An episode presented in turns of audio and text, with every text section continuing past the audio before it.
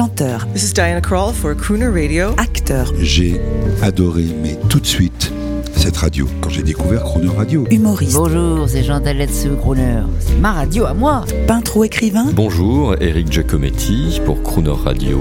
ils viennent en amis nous parler de leur actualité et nous raconter leur passion musicale. Crooner and Friends. 8h15, 18h15 sur Croner Radio.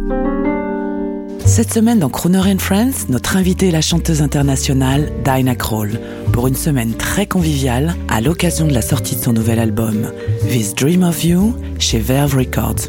Dinah Kroll, bonjour. Alors, je voulais vous dire aujourd'hui, nous sommes une radio de musique populaire internationale.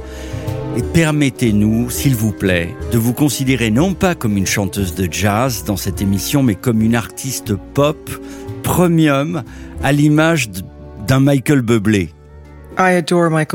J'adore Michael Bublé. Sa version de Sway, particulièrement.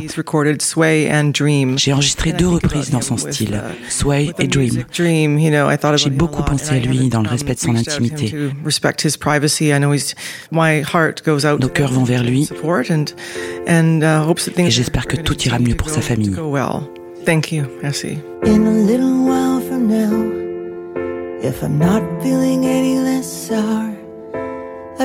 Promised myself to treat myself and visit a nearby tower.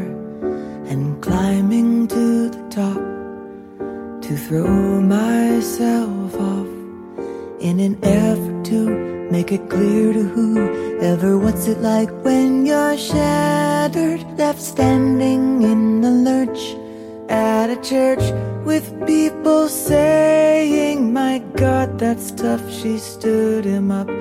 No point in us remaining. We may as well go home as I did on my own, alone again, naturally. To think that only yesterday I was cheerful, bright and gay, looking forward to who wouldn't do the role I was about to play. And as if to knock me down, reality came around, and without so much as a mere touch, cut me into little pieces, leaving me to die. Talk about God and His mercy. Oh, if He really does exist, why did He desert me in my hour of need? I truly am indeed alone again, naturally.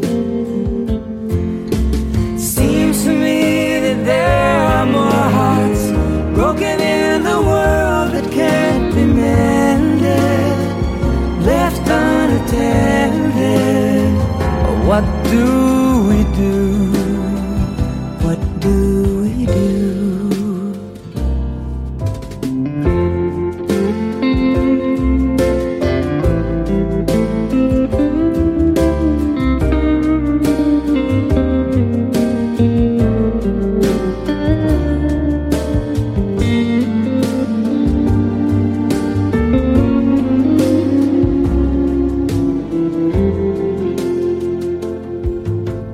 Looking back over the years, whatever else appears.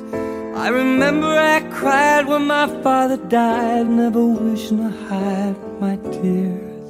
And at 65 years old, my mother, God rest her soul, couldn't understand why the only man she'd ever loved had been taken, leaving her to start with a heart so badly broken. Despite encouragement from me, no words were ever spoken. Were ever spoken. When she passed away, When she passed away, cried and cried all cried day, and cried alone